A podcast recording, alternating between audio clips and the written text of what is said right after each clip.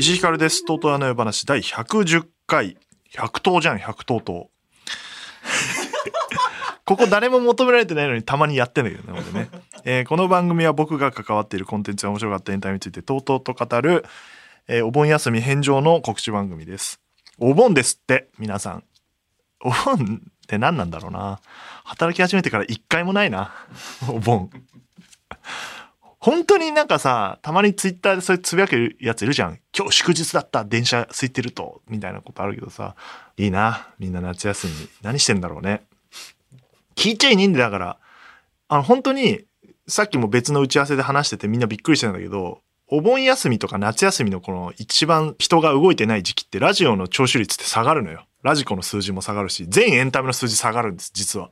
なぜなら習慣として見てるものを見なくなるから。逆に出かけるタイプの、まあ映画とかライブとかは、あの、休みを利用していくから増えるんだけど、これ日常特化型のおエンタメっていうのは減るから、やんなくていいんだよ、ポッドキャストなんて。あの、放送はね、毎日放送しなきゃいけないから、枠があってちゃんとスポンサーもついてるからやればいいんだけど、俺たちみたいな勝手にやってる番組はやんなくていいんだよ、お盆休みか。誰も聞いてないんだから。なぜそれを、まあ、後で聞かれる方はいるかもしれないですけど、即時性いらないんだから、あの、今週収録休みにして、来週撮ったやつを出せばいいじゃん。普通に。一週休みで。誰も文句言わないよ。今週ないんですか？みたいな。これ気をつけてください。皆さん。あの、ポッドキャスターの皆さん。まあ、YouTuber とかね、あの、子供が夏休みで見る機会が多いから、あの、稼ぎ時だなんつって夏いっぱいやってるみたいですけど、我々は小学生相手にしてないんですから、あの、働いてる、主に働いてる方と、まあ学生もいるでしょうけど、絶対今週は休みでよかった。一日も休みはないですよ。胸張って言えます。8月は1日でした休み。あの、どんどんなくなってってる。おかしい。4日あったはずの休みが1日になっているので、今バッキバキです。あの、何がバッキバキかわかんないですけど、メンタルがバッキバキです。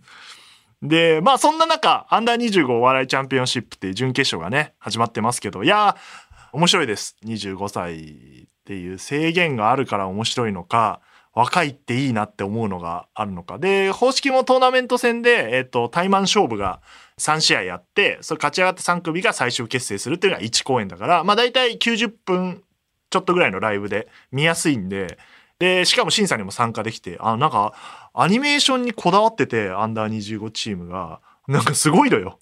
まあ、説明しづらいんだけど、ちゃんとなんかこう、トーナメントがあって、勝った方がガシャンガシャンって上がってたりとか、審査も M1 みたいにちゃんと表示が出たりとか、ずっとあの、さすらいラビーの宇野さんがあの、面白このシステム面白って言ってて、それに参加できるだけで自分が入れた票がすぐ反映されるから、来たら絶対面白いなと思ってて。で、僕も全公演見てますけど、まあ審査員の時はま当然審査するんだけど、えー審査員として見てない時も、あの、投票参加できるから観客としていただき、やっぱあれ結構あの、誰にしよっかなみたいな、どっちにしようかなみたいな面白いから、ぜひね、来てやっていただければなというふうに思います。まあだから、面白いことが何個か起きてんだけど、やっぱライブだから言えないこともいっぱいあるね。言わない方がいいでしょってことも、で、若いからこそ起こりうる。そんなことすんの？みたいな、あの、こともあったり。あと、まあ、これは言ってもいいでしょう。奈良原さんっていう人力車のピン芸人さんがいて、で、エビシャっていう、えー結局そのブロックはエビシャが、えーダントツで勝っていくんだけど、えっ、と、奈良原さんとエビシャっていうトリオが、あ1回戦で当たるんだけど、えっ、と、もう、レベルめちゃくちゃ高い。あの、全1回戦の中で一番高かったと思う。あの、ぐらい、エビシャも奈良原もめっちゃ面白かったんだけど、評価が、あの、全票エビシャだったのよ。観客票も、いくさっけな、でもダントツでエビシャで、しょうがなくて、エビシャのネタがちょっと良すぎて、でも奈良原もめっちゃ面白いから残したいなと思うんだけど、入れざるを得ないぐらいエビシャがやってて、で、すごい、多分同期ぐらいで仲もいいんだろうけど、悔しそうで、で、終わって、で、まあ、エビシャが勝って終わるんだけど、そのブロックは。で、エンディングで全組出るのよ。全組出るんだけど、奈良原いないのよ。で、あれって言って、でストレッチーズさんかな ?MC は。あれ？奈良原は？って言ってて、言って、で、したらなんか袖でカンペで、奈良原さんは変えられましたみたいな感じで、え、飛び出しでしょ？なんか仕事あんでしょ？みたいになって、いや、わかんないです、みたいになって、マジで悔しくて帰ったっぽいな。エンディングすっ飛ばして。で、スラッシュファイルのプロデューサーの片山さんと、いいね奈良原帰んのおもろいねつって若いなみたいな。いや、だからこれをね、奈良原さんが聞くかわからないですけど、めっちゃ面白かったです。あの、ピン芸として、ピンのコントで。あの、なんか言ってたけど、東京03の飯塚さんに見せたら、そのネタ、いけるよ、このネタって言ったらしいんだけど、そのぐらいすごいいいネタだったけど、ただちょっと組み合わせの相手が悪くて、エビシャがちょっと強すぎたから、他のね、ブロックだったらもしかしたら抜けてたから、来年もぜひ、多分23とか言ってたかな？あぐらいだから、来年もしやるんだったらぜひ参加してほしいですけど、帰んの面白いな。あの、考えないんだろうね。後先怒られるかもしれないみたいな。最高だよね。他にもね、面白いものがあったりするんですけど、まあ、来週、次回の配信ではですね、あの、一緒に審査員やってる高橋優作さん、TP? 何 TP って。高橋 P 作？で TP? がゲストに来るんで、まあその辺の話もたくさんしようかなと思っておりますんで、あの、準決勝はあの、引き続き、えーやってますんで、お盆休み返上で私も参加してますから、ぜひ来ていただければなと。で、決勝のチケットもね、売ってますんで、ぜひ見に来てください。で、あと、その隙間を縫ってですね、あの、君たちはどう生きるか、なんと2回目見に行きました、私。ストレス溜まって、なんかないかなって。で、ミッションインポッシブル見ようかな。160分無理無理みたいになって。で、なんか、いや、どれ見ようかなみたいな、あの、トランスフォーマーとかもあんだけど、なんかちょっと保険聞いてないから、外したら怖すぎるから、このストレス溜まってる状況で、君たちをもう一回見ようと思って、でチケット取ってさ。で、合間のこの2時間半ぐらい空いてるから、ここだっつってパコってハマったから、ハマったハマったと思って。で、有楽町の日本放送で仕事しててさ、で、日比谷で映画館あるから、日比谷で撮って、で、仕事をしながら、あ、あと30分ぐらいあるな、隙間。なんだ、もうちょっと早い時間でもよかったかなとか思って。で、その後予定あったから、あれ終わり何分になんだろう？みたいな調べてさ、日比谷のシャンテのあの、サイト行ったらさ、なんか俺が買ったはずの回がないのよ。あれ？と思って。で、これやったな、俺。な前回、この、ね、番組聞いてる方は知ってると思いますけど、あの、その日のチケット買ったと思ったら翌日だった。これ君たちの初日です。で、二日目を見たっていうことなんで、あ、これ俺またやったかと。日付また間違えたかと思って。で、翌日を見たら翌日もないのよ。あれ？と思ってメールを確認したら今日なのよ。あれ？と思ってスクロールしてったら、あの、渋谷の東宝シネマズだった。で、これはなんかアプリで撮ってるんですよ。で、アプリ使ってる方ほとんどいないから分かんないかもしれないですけど、自分の好きなお気に入りの映画館を5個ぐらい登録できて、トップにどっか指定した状態にしてんのよ。で、俺は日比谷だと思ってんのよ、自分は。で、日比谷なんだよ。けどなんかその前の回さっき言ったみたいに渋谷で多分買ったのか、特に設定が変わっちゃってて初期が。渋谷になってたらしくて、で、俺はもうそこ一切見ずに、日比谷だと信じ込んで買ってるから、したらだから30分後だからさ、有楽町から東宝シネマズまでぴったり30分で行けんのよ。だもう急いで荷物片付けてさ、おせっすっつってあの映画を見に行って、まあそれはいいんだけど、危ねえって間に合ったと思って。もう前回ね、自分の席に他の人が来て、あの、そんなわけないって同じチケット2枚持ってる2人が言い争おうとしたら、隣の席の人に、あなた、それ日付明日ですよっていうことがありましたから、渋谷、曰く付きの見れなかったから、よかったですよ。渋谷で初めて見ましたよ、映画。ど真ん中の席取ってましたから。よかったですけど。まだ2回目見てもやっぱり、良かったですね。あの、全然大丈夫でした。あの、2回目見ても。しかも、なんか、前回は終わった後歩いてる時に号泣したって言いましたけど、今回はちゃんと終盤のシーンでん涙が出て、感動できて、あ、ちゃんと感動できるようにできてんじゃん、みたいな感じで終われて、見た人はわかると思うけど、あの、お母さんとお別れするシーンね。あの、それぞれの世界に帰っていくシーン。あそこのとこよかったね。いや、泣いちゃうな、また。で、まあ、やっぱり君たちはどう生きるかね、すごいいい作品だと僕は思ってるんですけど、そうじゃないって人もたくさんいて、まあ、それは全然良くて、そういうこともあるだろうなっていうのは、象徴的なのは、見終わった後、僕もそうなんだけど、あんまだった映画の時って、なんか、次の予定がもし迫ったらエンドロール見ずに出たりするんですよ。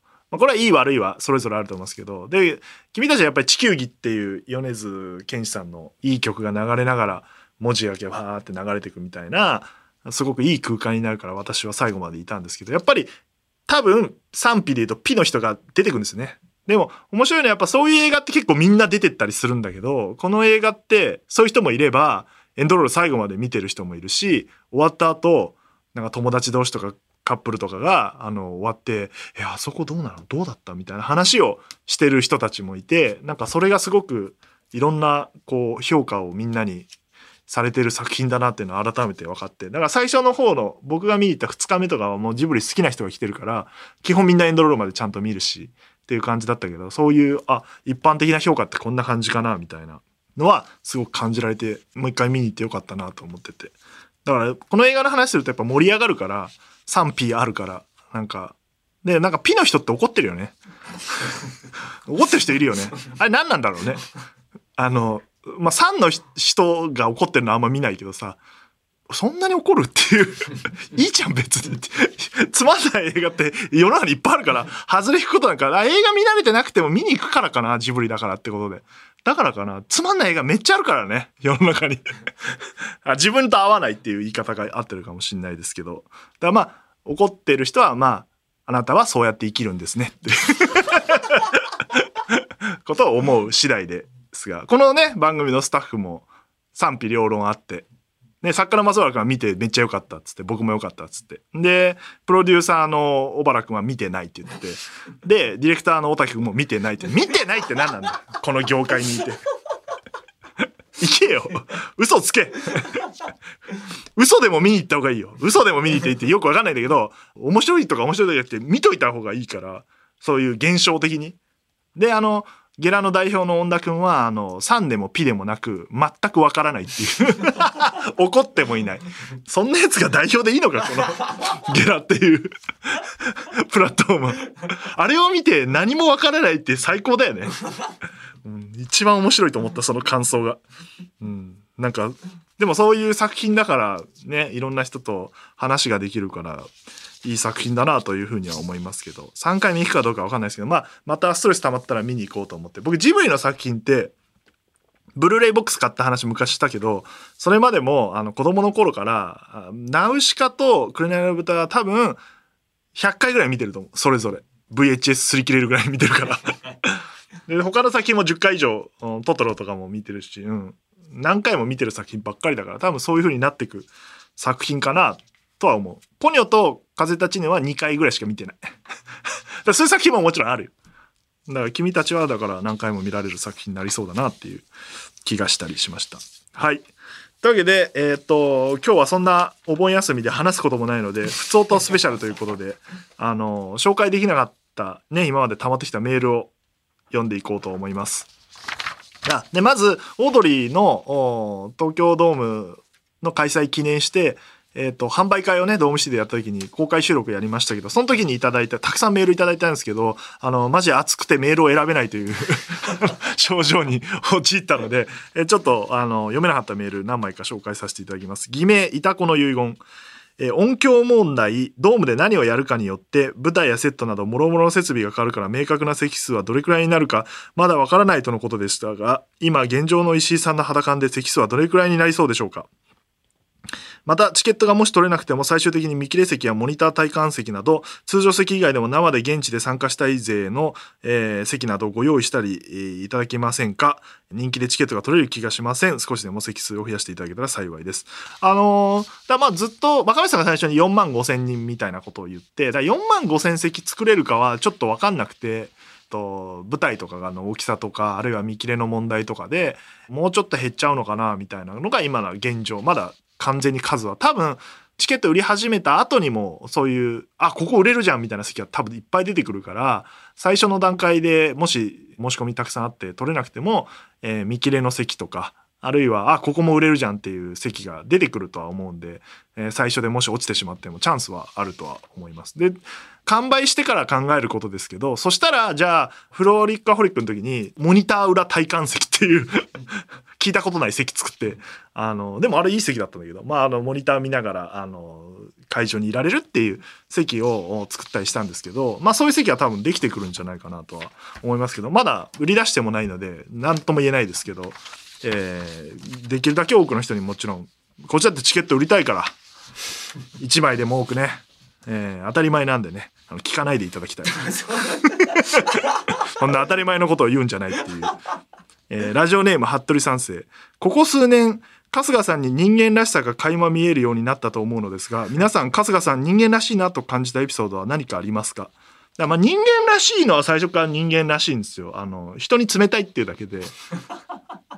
うん。だから別に人間らしさは昔からだからなんかよく言うけど、うんと差し入れとかをいっぱい持って帰るとか、そういうことを、うんやってんのですごく人間臭いじゃない。あの、人の目とか気にしないんですか？みたいな 話なんで。でも最近だとやっぱツイッターでも言ったけど、夏休みあった後お土産買ってきてさ、しかもそれぞれに配っててさ、そんなマジで、俺が関わって十何年経つけど、初めてのことでさ、他のスタッフもみんな驚いててさ。で、まあ、俺の良くないとこだけど、え、久美さんですよね？って 言ったら、あの、それはいいじゃないって。そうだからまあ、結婚して子供ができて、そうやって人ってこういうもんだみたいなものをちゃんとできるようになったんだなっていうのはありますよね。もう44とかでしょできるだろ、普通。俺もできる方ではないけど。うんラジオネーム茶畑。石井さんはラジオディレクターを離れた後の今の方がいろいろなところでラジオやトークをする機会がかなり増えたと思いますがそのような経験をした今だから思うオードリーさんのすごいところはありますか？あ喋り手としてってことね。だからまあ2人が一番すごいのはどんなに忙しくてもトーク持ってくることだと思うからとんでもない忙しさじゃない。でしかもまあ俺とかまあ佐久間さんもそうなんだけど忙しい忙しいって言ってもアウトプットしてる場所が少ないじゃない。俺だったらこことか、まあ出てイベントちょっととか。まあでも佐久間さんは出てる方だけど、トークする場ってオールナイトしかないと思うの、自分の。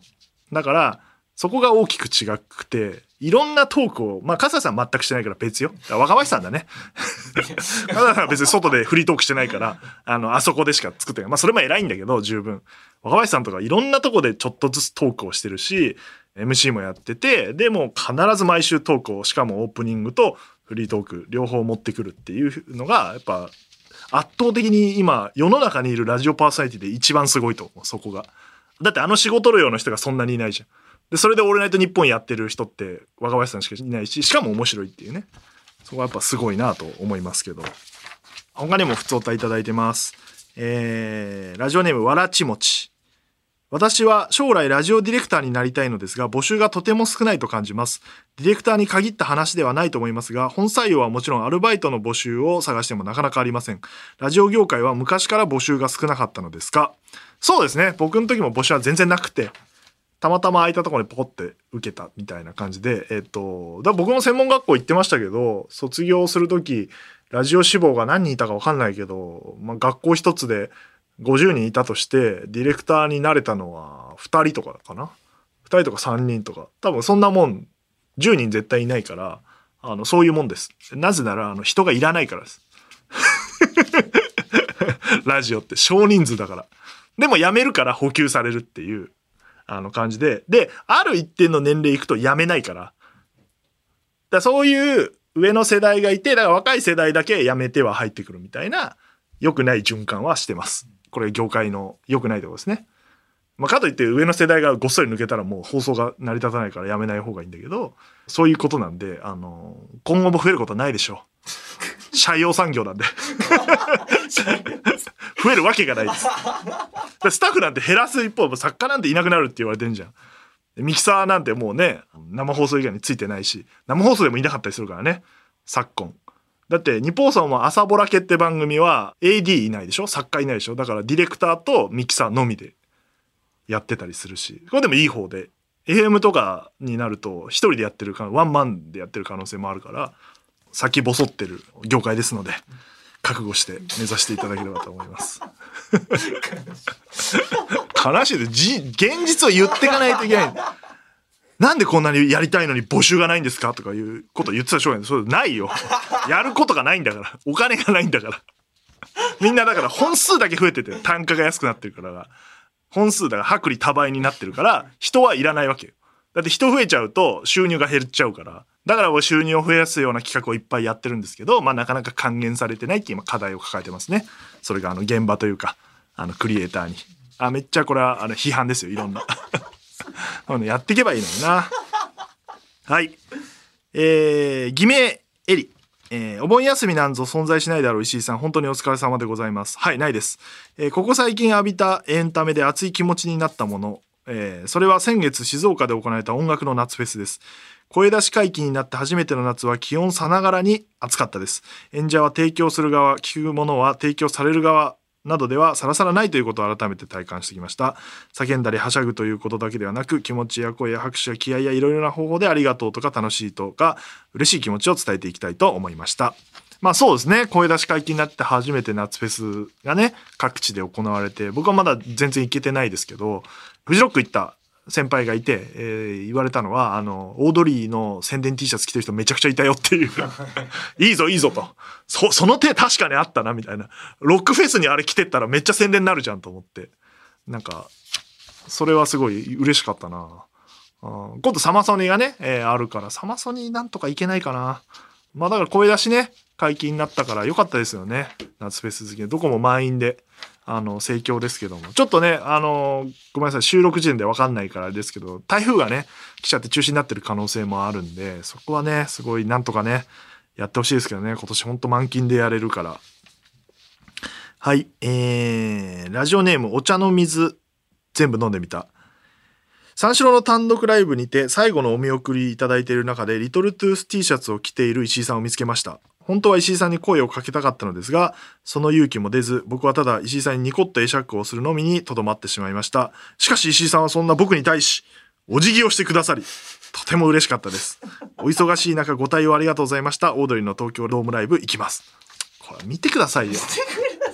お辞儀をちゃんとしてるんですよ。お客さんに。ありがとうございましたっていう。俺何でもないけどね、単独ライブ。あれ、見に行ってて、ファンクラブの密着あるから、まあ、一応残ってるみたいな。あの何者でもない。あれ、三四郎の単独の話ってした？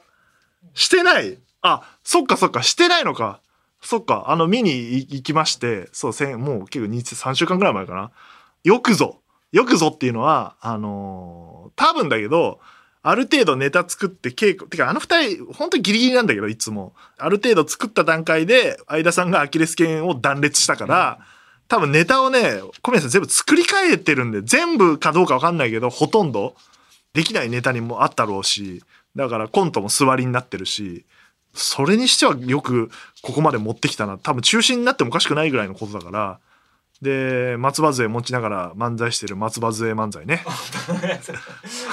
松葉杖あり、アキレス腱なし漫才。うん、貴重なもんだとは思うけど、大変だったろうなっていうライブでしたね。み、み3公演ちゃんとやりきったので、いや、すごいなと。でもあの、始まる直前、楽屋行って挨拶して、あ、おおざますっつって、なんか、すごい鎮痛な面持ちだったから、あだ大丈夫ですか？っつったら、大丈夫なわけないでしょって言われて。毎年言ってっからね、それでも。別に松葉杖ってか、アキレス腱あろうがなかろうが、毎年ギギなのよ、あの人たち。毎年追い込まれてる顔してるからさ。今年も追い込まれて始まって、なんとかね、やりきってたけど。面白かったんで。配信まだ売ってんのかな？この間まで売ってましたけど。はい。来年もやるって言ってました。続いて募集していたメールテーマ、終わった番組の思い出を紹介していきます。はい。えーメカニカルタヌキ。終わった番組の思い出は北海道のエア G という FM 局で2014年から2018年まで放送されていたアニオンという番組です。新旧問わず時間いっぱいにアニソンがかかる番組で同じ北海道の別のアニソン番組より流れる曲数が多くたくさんアニソンが聴けたのでめちゃくちゃ毎週楽しみにしていましたイベントもほぼ毎年行われていましたが AMFM 関わらずアニソン番組の垣根を越えたイベントが多くて毎回ワクワクしていたのが思い出です。今につながるアニメオタクの基礎はこの番組でできたと思います。ラジオ局の垣根を越えるという難しさはなんとなく当時から理解しているつもりでしたがこの番組が終わった頃から北海道内で局の垣根を越えるイベントをやらなくなったのでめちゃくちゃ寂しいです。えー、あそんなことがあったんですね。アニオンアニメ、まあ、アニメオンエアってことか。アニオンアニオンですね。あいみょん、あいみょんの先アニ、アアニオン。アニオン。えー、へえ、22時から55分。じゃあアニソンかけまくってたんだ。え、FM 北海道なんだね、エアー G って。エアー G ってよく聞くけど。FM 北海道のことなんだ。まあ、局の垣根を越えたイベントってね、まあなかなかやれないですからね。あの、各局に利益を分配するのが大変だからです。どっか、それはだって、同じ均等の能力を持ったパーソナリティ、あるいは集客力を持ったもの、あるいは制作力を持ったところが組まないと、分配が難しいじゃないですか。組みやすいところと組もうってなって、そこ配分できないからね。できないです。そんなものはないです。だって自分たちだけでやった方が儲かるんだから。で、みんな思っちゃってるから。やった方がいいと思いますよ、僕は。みんなで手を取り合って。あとはもうどっちかが主催になってゲストで呼ぶっていう。形ですけどその協力してやるものかって思うからやっぱ来ないんでできません 残念でした はいえー、エキセントリコ僕が思い出に残っているのはクリームシチューのオールナイトニッポンです。有田さんが上田さんに無茶ぶりし、それに乗っかるくだりは当時深夜ながらケタケタ笑いながら聞いておりました。例えて合点、魂のリクエストなど、えー、様々な名コーナーがある中、僕が好きだったのは、プニスケパチェコという尻滅裂な文章を送るコーナーです。リスナーたちのふざけぶりに本気で怒る上田さんが大好きでした。今でもたまに復活していただけるのは非常にありがたいです。今後も楽しみにしております。まあ、クリームシチューさんのオールナイトニッポンはね、まあ、有名でございますから、急に終わったで有名ですけどね。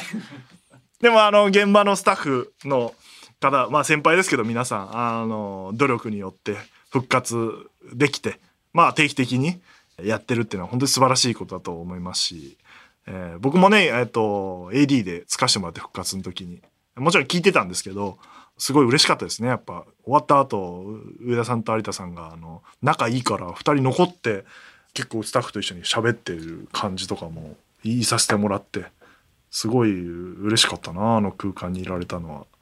あの、まあ、俺がなぜ AD になったかっていうと、あの、記念会でハイライト作りたいから、あの、オードリーで作ってるから、石井だってなって、呼ばれてやりましたけど、いい思い出になってますね。その後もね、たくさんやっていただいて、浦さんにはオードリーのオールナイトニッポンにゲストにも来てもらって、それはクリーンシューのオールナイト復活の後じゃないかな。まあ、そういう縁もあって、ね、そら、終わらせなければよかったのになっていう番組ですよね。日本放送が。終わらせなければよかったよ。なんで終わらしたんですかね はい。そういう終わらせ方をすると帰ってくるまでに時間かかるんです。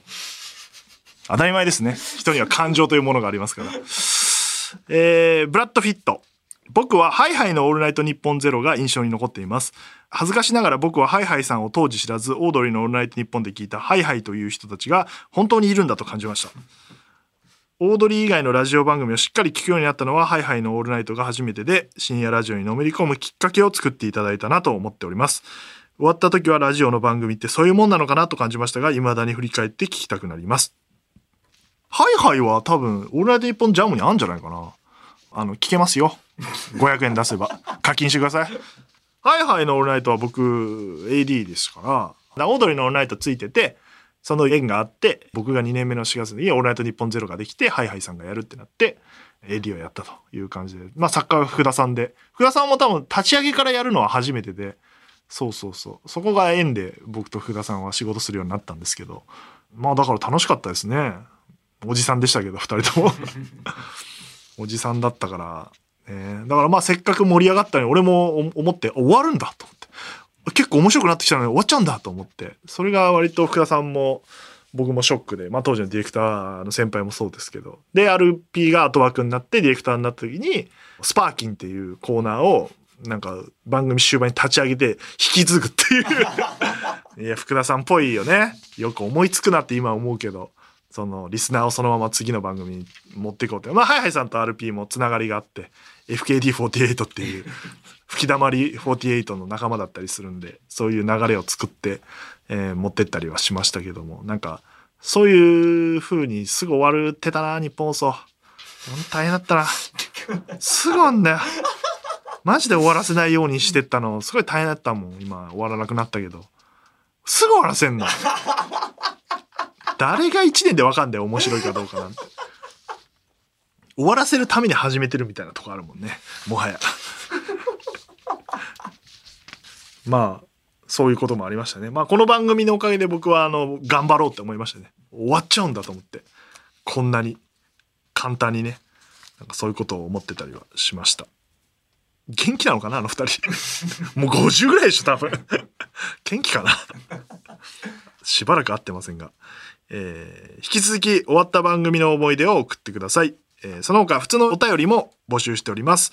宛先はすべて小文字であの夜アットマークゲラドットファンです。番組内でメールを読まれた方にはこの番組のステッカーを差し上げます。住所本名電話番号を忘れなく。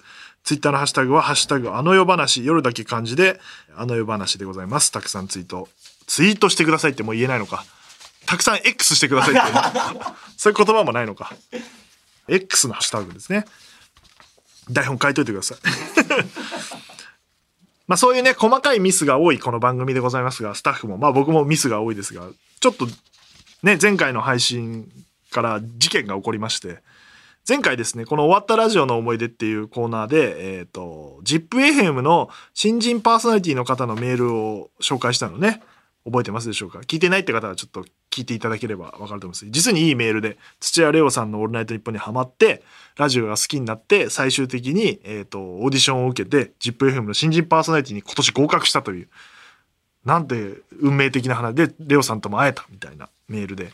で、まあ、僕はそれいいメールだなっていう話はしてるんですけどなんか名前なしだったんですよね。でなんで名前がないんだと。こんないいメールなのに。で ZIPFM でやってるって名前も出してやってるでしょうから。そんなやついると思って。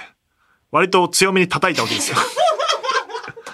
いやいやラジオなんて誰も聞いてないんだから宣伝できるチャンスだったら宣伝しろと。ラジオネームもなし。どういう意図があんだみたいな感じで尖ってんじゃねえぞみたいなことまで言って、まあ、そこまで言ってないかも。まあある程度たた叩いたんですよね。あの業界の後輩として宣伝するべき時はした方がいいですよって。したらその配信をね聞いてくださってその方が。ツイッターでツイートしてあのちゃんと僕もメンションされてましたよ。うん、だから僕も見まして。で終わったラジオの思い出最後のメール僕です。送ったメール確認したらちゃんと名前書いてあるんだけどな。めっちゃ宣伝のつもりで送ったのに厳しい。わらみたいな。メールが来て。で ZIPFM のナビゲーターの、えー西岡大樹さんという方の投稿でございましたけどもあれ？と思って。いやでも俺が持ってたメールにはなかったからそんなわけないだろうと思ってどっちが間違ってんだということであのスタッフに投げかけたところですね。衝撃の事実が発覚しまして まあおっしゃる通り普通に書いてあったって。おいおいおいおいって。それはすごくないか？そそれはそんなことあんのか？あんまりないよ。あの本文の最後消しちゃうとかはあるけどいらないとこ切るとか住所切るとか名前消すってないのよ。でまず名前って最初に呼ぶからだラジオネームじゃなくて本名だから本名読まないとかもありますけど消す意図が全くないんですね。僕もラジオ長いですからそんなことする人いないんでで何かの間違いかなと思ってスタッフに聞いたらあのこの番組をよく聞いてる人はよく知ってるんですけどあの AD の藤岡君っていう何をしてもミスる子がいるんです 100キロ歩いた時に数々のミスをした男 藤岡君がメールを出してると。でえっ、と印刷のする時にあの、えっと外部で収録する時もあるから個人情報をね消しとかなきゃいけないんで、えっと削除してやるんですけどなぜか名前を消したと。なんで？なんで消すの？名前を。名前も個人情報だと思ったのかな まあ個人情報ではありますけどでも名前出してる方だから。で「すいません」みたいなやり取りがあって「えでどうすんの？こ今度収録あるけどなんか謝ったりするか?」みたいなことを言ったらなんかあの「すいませんその日は夏休みを取っていていません」つってあいつだけお盆休み取ってんの パーソナリティがお盆休みないのに、AD だけ、お盆休み取ってやがる。そんなことあんのか？っていうか消すか？いや、いい、いや、しょうがないだから、なんか、まあミスってあるから人に。消すことはあるだろう。消してしまうことはあるだろう。そういうことはある。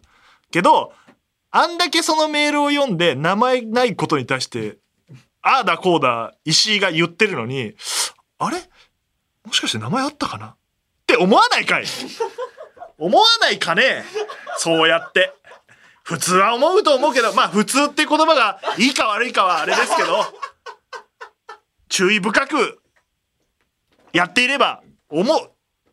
せめて、名前なんかあったかもしれないですねとかを先輩にディレクターに言うとか、そういうのが一切なかったですね。疑いもしないタイプね。あの自分を疑わないやつ私嫌いです。後輩にもよく言いますけど、まず自分を疑えと確認してくるときに、あなたがミスるパーセンテージと私がミスるパーセンテージでパーセンテージ違うんだから、まず自分を疑いなさい。それで、これは確実に自分はミスってないって時だけ、先輩に、これ大丈夫ですかねって言うと、気が利くねになるから。それを確認せずに、あ、これこれ間違ってませんかね？みたいなこと言って。言ったら大体、いや、お前これこうでこうだから、いや、お前じゃんみたいなことはよくありますから。で、疑わないタイプです。あの時ね、あの、カロリーを取れって100キロ歩いてる時に水溜りボンドが言ったのに、買ってきた飲み物がノンカロリーだったっていう。いや、レモン、レモンなんで。自分を疑えよ、だから。ノンカロリーかもしれないって思えよ。ってことはだよ。藤岡くんがミスんのはもう俺は知ってるし、全員周知の事実なわけなんだから、彼がやることはやっぱ確認しなきゃいけないわけですよ。ミスってるかもしれない。かもしれない。なんとかだろうではなく、かもしれない。あいつはミスるかもしれない。いや、かもしれない。あいつはミスる。これ楽なんですよ。あの、絶対ミスるやつと仕事するときって、ミスるの知ってるから、確認すればいいから。これを怠った他のスタッフね。ディレクター、プロデューサー、誰もスルーで。まあ、ミスが起きるときはそうですよ。放送事故起きるときは。だからまあ、そうなってくると、休みも取ってるし、藤岡くんが悪いわけではない。優秀なやつだから。とっても優秀なやつだから、休みも取っていいでしょう。うん、働き方改革だから。改革者だから彼は。正しい、あっちは正しいで、休んでる方が正しいから、お盆休み。あれ働いてんだよ、バーカって話だから、我々は。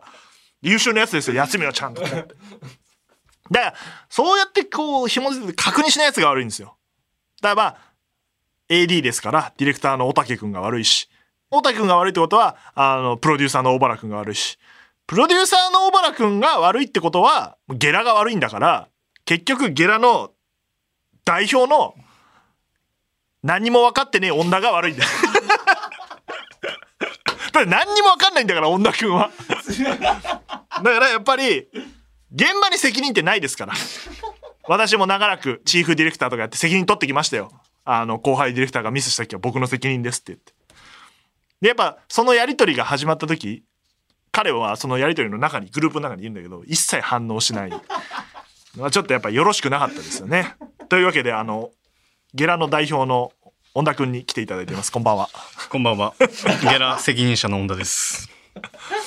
いやだから、まあそうですよね。責任を取るべきは、あの、代表だって僕は思いますよ。わかりました。パーソナリティが何か間違ったことを言った時パーソナリティももちろん悪いですけどそれを編集しなかったスタッフが悪かったりするしそういうふうに仕向けたスタッフが悪いで僕はスタッフの人間ですからパーソナリティは絶対悪くないんですよ。全く悪くない。おっしゃる通り。1パーも悪くないですから。はい。立場が逆になっても言わせてもらいますけどパーソナリティは悪くないですから。まあだから変な話今日収録日変わってんのメールのね募集を見ていただければわかると思います。これも理由がありまして本当は明日だったんですよ。今日えっ、と木曜日ですか？本当は金曜日に、えー撮るはずだったんですけど、えーこのなんかねちゃんと責任取った方がいいんじゃないかって言ってじゃあ恩田君来た方がいいじゃないかって言ったらあのその日はもうお盆休みです藤岡君のが一日早くお盆休みを取ってて恩田君は翌日からだったっていう。代表より先に AD がお盆休みに入るという仕組みなんだね。いい会社。いい会社だね。改革が進んでるね。小原君はずっと働いてるけどね。現場の。でまずねあのはいパーソナリティに謝罪してくださいまずすいません、石井さん。この度は何ヘラヘラしてんの？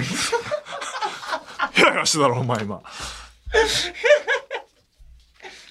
1%も悪くないからね、パーソナリティ。だって出されてきたものを読んだだけだから。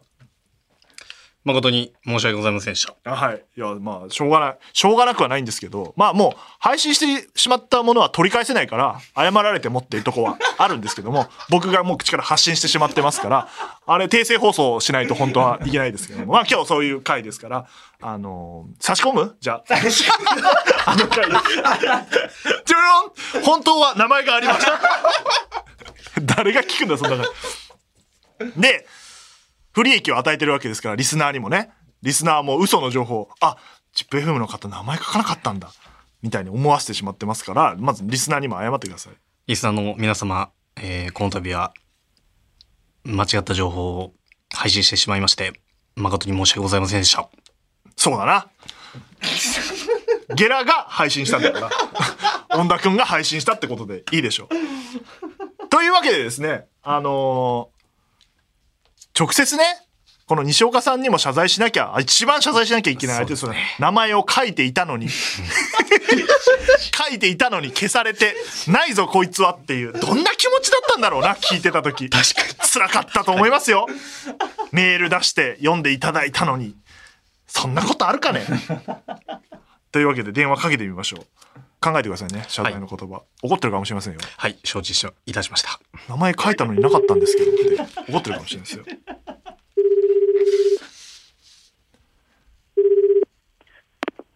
もしもし、あ、もしもし。もしもし、あ、えっ、と、とうとうあの夜話っていう番組のパーソナリティの石井と申しますが、西岡さんの番号でよろしいでしょうか？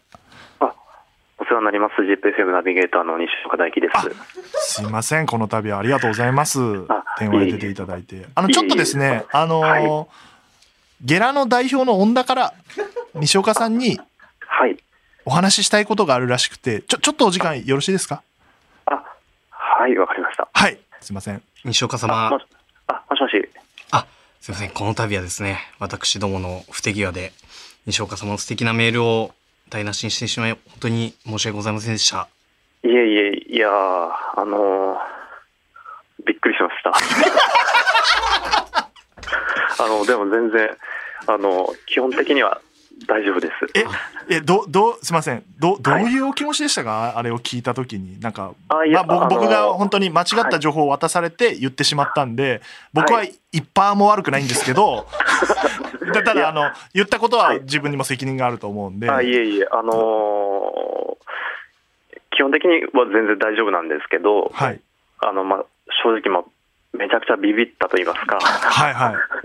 そうですよねはい、あの石井さんにこう名前書かないなんて、こう、車に構えてんじゃねえぞ、舐めてんのかって言われたいやそう時は、です あの言ってたと思います。僕はあの、名前書いてななかったと思ってるんで。ええあの、始まったばかりの僕のラジオパーソナリティ人生、早々に終わったなって思いましたね。いやー、これは、いや、本当に申し訳ないです。僕も間違った情報に踊らされて、被害者なんです、僕も。あ、いやいや、そう、そうですよね。すいませんや、僕本当に、車に、車に構えるどころか、あの、100%宣伝のつもりで送りましたから。いや、そうですよね。はいはい。あの、終わったラジオの話はおまけですね。あそう、そうですよね。だからやっぱ、これどうでしょう、ゲラを訴えてみるっていうのは、なるほど。そんな賠償そうですよねいや請求するっていうこともできますけどもね。あ、そうですよね。僕、あの、本当にあ、西岡様、西岡様、あの、、はいや、この度は本当に申し訳ございませんでした。いえいえいえ。基本的には、基本的には大丈夫なんですけどあ、。本当です。基本的にはでも、深く傷ついたのは事実ですよね。あ、まあそうですね。あの、僕、本当に半年前に、こう、はい生まれ、生まれ育った愛知県からですね、はいはいはい。この半年前にこう東京に出てきたばっなるほどなるほどかりでして、まあ、これが東京のやり方かというか、いや、そうですよね。名前を消して、そうですね消しておいて嘘の情報をパーソナリティに渡し、いや、そうですよね。ちょっと、焚きつけて、僕は家って言われたんで言ったんですよ、あれ。台本なんで全部。ああ、そうなんですよね。こいつ名前書いてないんで、ちょ、調子こいてんすよって作家に言われたんですよ。あそうだったんですね。いや、僕話がそう寝れなかったんで。いや、いや、そうですよね。あ、これ大変ですよ。後を引いてますから、アフターケアも考えてくださいね、ゲラの方で。あ ぜひお願いいたします。大丈夫ですか？謝罪的には。このままいくと訴訟ですけど。西岡さん、一応、あの、経緯の報告だけ させていただけると、報告後でじゃあ連絡してください。後であの、ちょっと文面にて、正式にあの、謝罪させていただければと思いますので、はい。西岡さんで、そう、そう、で、せっかくなんで、あのーはい。まあ、それはそれでゲラが悪いということでいいとして、えっと、ね、せっかくなんで宣伝していただいて、まあ、この番組、あのー全然聞いてる人そんなにいないんですけど、あのーどんな番組なのか教えてもらってもいいですか？あ、いいんですか？はい。はい、えーとですね、名古屋の FM ラジオ局 ZIPFM にてですね、えー毎週土曜、日曜の朝6時から1時間の番組なんですが、はいえー僕、普段音楽家として作曲とかのあ仕、事してそうなんですね。そうなんですよ。一応、まあ、作曲家の目線でいろんな音楽を紹介するといったような番組なんですけど、はい。ーへー。あ、6時から生放送の時もあるんですか、これ？あそうですね、えっと、基本は収録なんですが、時折生放送えー、でもや朝。早くから。えー、大変ですね。いえいえ大変な中、本当にすいません。いえいえ傷つけるようなことを言ってしまって。いえいえいえいえすごくいい番組だと思います。聞いたことあるんですか？すごくいい番組ですよね。また嘘つきました？また嘘つこうとします？あそうですね、ちょっと怖いですね。怖いっすよ、本当ゲラ怖いっすよ、本当に。本当ですね、ちょっと。え、番組名は、えっ、と、あはい、えっと、ビッグヤップと言います。あ、ビッグヤップという番組。はいじゃあ皆さんちょっと聞いていただいて、ぜあのね、エひぜひ、あの、リアフリー使えばね、はい東京でも聞けますし。。はい。で、あの、ZIPFM 実は今年開局30周年なんですあけ、ど。そうなんですね。おめでとうございます。そうなんですよあ。ありがとうございます。実は開局以来ですね、あの、ラジオネームが禁止されてたんです。へえ、そうなんですよ。面白い、それでそういう文化なんですね。ただ、今年の春からラジオネームが解禁になりまして、へえ。そうです。で、あの、ZIPFM のリスナーにまだちょっとラジオネームっていう文化が根付いていないので、はあ、はあはあの、ちょっと僕がリスナーと一緒にリスナーのラジオネームを考えようっていうあ新しい企画も始まりましたので、ぜひあの、音楽に興味ない方もラジオ好きな方もですね、ぜひぜひ聞いていただけたらと思います。あ、はい、毎週土曜、日曜朝6時から7時のはい放送とはい。いうことで、みんなチェックしていただければなというふうに。思っております。あ、ちなみにですね、あの、はい作曲家っていうことはですね、はい。なんかジングルとかはい。作れたりする、するもんなんですか？いや、これもうわかんないですけど、番組のなんか BGM でわかんないですけど、はいはいはい。え、まさに、えっ、と、うちの番組でもそういうことをやっております。はいはいはい。はいはい。え、それはつまり、いや、なんかまはいはあ、い。そろそろ新しいジングルが欲しいななんて話が今、はいはいはいはい。家って言われてるんですけど、あ、え、ぜひ、本当ですか？あえ、はい、あの、僕の方こそなんかもっとわかりやすく名前書けばよかったです。すいません。まあ、それはそうですね。いや、知らないけど、僕メール見てないかわかんないですけど。いや、ぜひぜひ、なんか、もしねはい。ジングルとか作っていただいたら、毎回あはいの、ZIPFM のこのビッグアップの宣伝を入れますんで、このジングルは、はい。いや、ぜひぜひやらせていただきます。なんかあの、協力できることがあれば言ってください。あの、割とラジオ業界で口が利く方ででございますので、はい。これも縁ですございますので、いやいや、ありがとうございます。いいねはい、いえいえ、本当に。えー、じゃあ最後、恩田君から一言あって。西岡様、この度は本当に申し訳ございませんでした。いえいえ、とんでもない、とんでもございません。あの、後ほど文面にて、はあの、お送りさせてはいただくんですけれども、謝罪文をね。あの、このめ、このお電話で、あの、お許しいただいたということでよろしいでしょうか？はい、あの、しっかり宣伝もさせていただきましたので、あ、ありがとうございます。あ今裁判で勝てる一言もらった。ぜひね、あのー今度ね、この番組にも、あのー来ていただいたりできればなと、あのまあコラボじゃないですけど、なんかそういうやりとりできればなと思っておりますので。ぜひぜひ、あの、あの夜で会えたらもう行きますね。あ、ありがとうございます。すいません。えーはい。というわけで、あの、今後ともよろしくお願いします。西岡さん、ありがとうございました。ありがとうございましありがとうございまたし。た。よろしくお願いいたします。ありがとうございます。はい。というわけで。よっしゃとか言ってる。何この人。見た？それより。それもあるけど、ジングル作ってくれるって。すごくないこれ逆転。謝罪から入ってって、ジングル作ってこれ。さすが、さすがですよ。気がついたらジングル作ってもらえることになったぞ。作曲家の方だったね。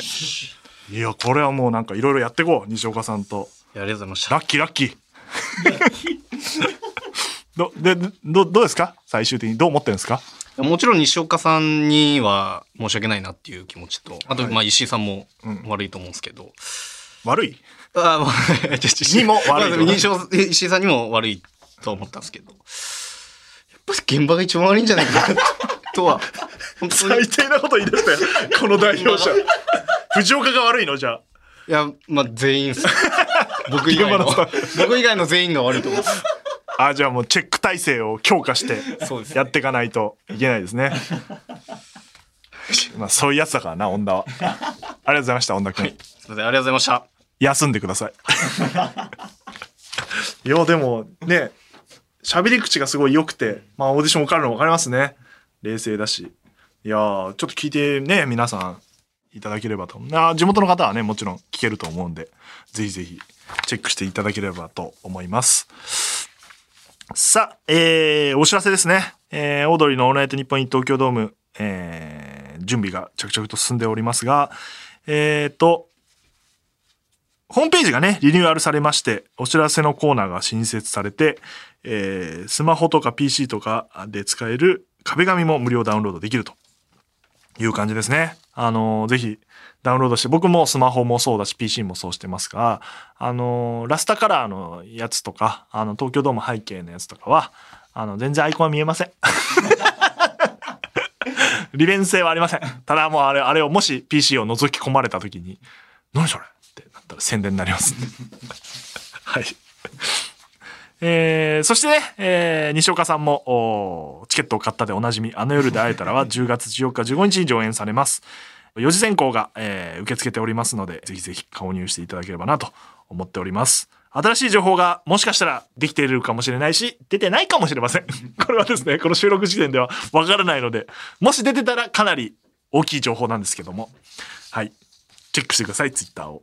あとはまあ、冒頭でも話しましたが、アンドア25笑いチャンピオンシップ開催中でございます。準決勝残り1日ということで、えー決勝進出者が揃ってきたという感じで、最後の準決勝は8月27日日曜日。えー第1部は14時開演、MC が要ストーンさん。で、第2部は17時で開演で MC が真空ジェシカさんと。真空ジェシカの MC は大丈夫かな？面白そうだな。あーで、この後、えっ、と、この8月27日の、えー準決勝が終わった後、えー決勝戦の抽選会みたいなことを配信しようかなと思ってますので、まだ詳細決まっておりませんが、えーぜひ見ていただければなと思っております。で、8月19日土曜日11時から一般発売が開始されるのか、ぜひチケットゲットしてください。えー9月16日土曜日、えー16時開演決勝の会場は草月ホール価格は3000円 MC は三四郎さんだからあの大倉さんとか佐久間さんも審査員としていると。もちろんちょっと絡んだりしますよ。喋ったりしますよ。好評佐久間さんとか大倉さんがどうやってネタを見てるのかみたいな話も聞けるという感じですね。でこの収録時点で決勝進出者グループ A は D グループ B はデショバトグループ C はリバーマングループ D がエビシャという感じになっておりまして D さんは無所属です。えー元学生芸人で卒業した後、小学校の先生をやっていて、一年発起して辞めて、今無所属で芸人を始めて決勝進出を決めるというピン芸人。面白いですね、その経歴。伝書バトは、えー駒沢大学かな、えー学生芸人です。でリバーマンとエビシャは鍋プロという感じで、今鍋プロが優勢という感じでございますが、あ今後研修審査は誰がなるのか非常に楽しみでございます。はい。お知らせとしては、えーそんなもんですかね。えーはい。で、えっ、と、次回、オープニングでも言いましたが、アンダー25お笑いチャンピオンシップで審査員も務めていただいている、えー TP こと高橋優作さんが来てくれますが、あれ ?TP ってゲラのチーフプロデューサーじゃなかった？あ、これ TP も責任あるな。ちょっと次回、責任を追求しよう。こういうことがあって、なんかお詫びした方がいいんじゃないかということですね。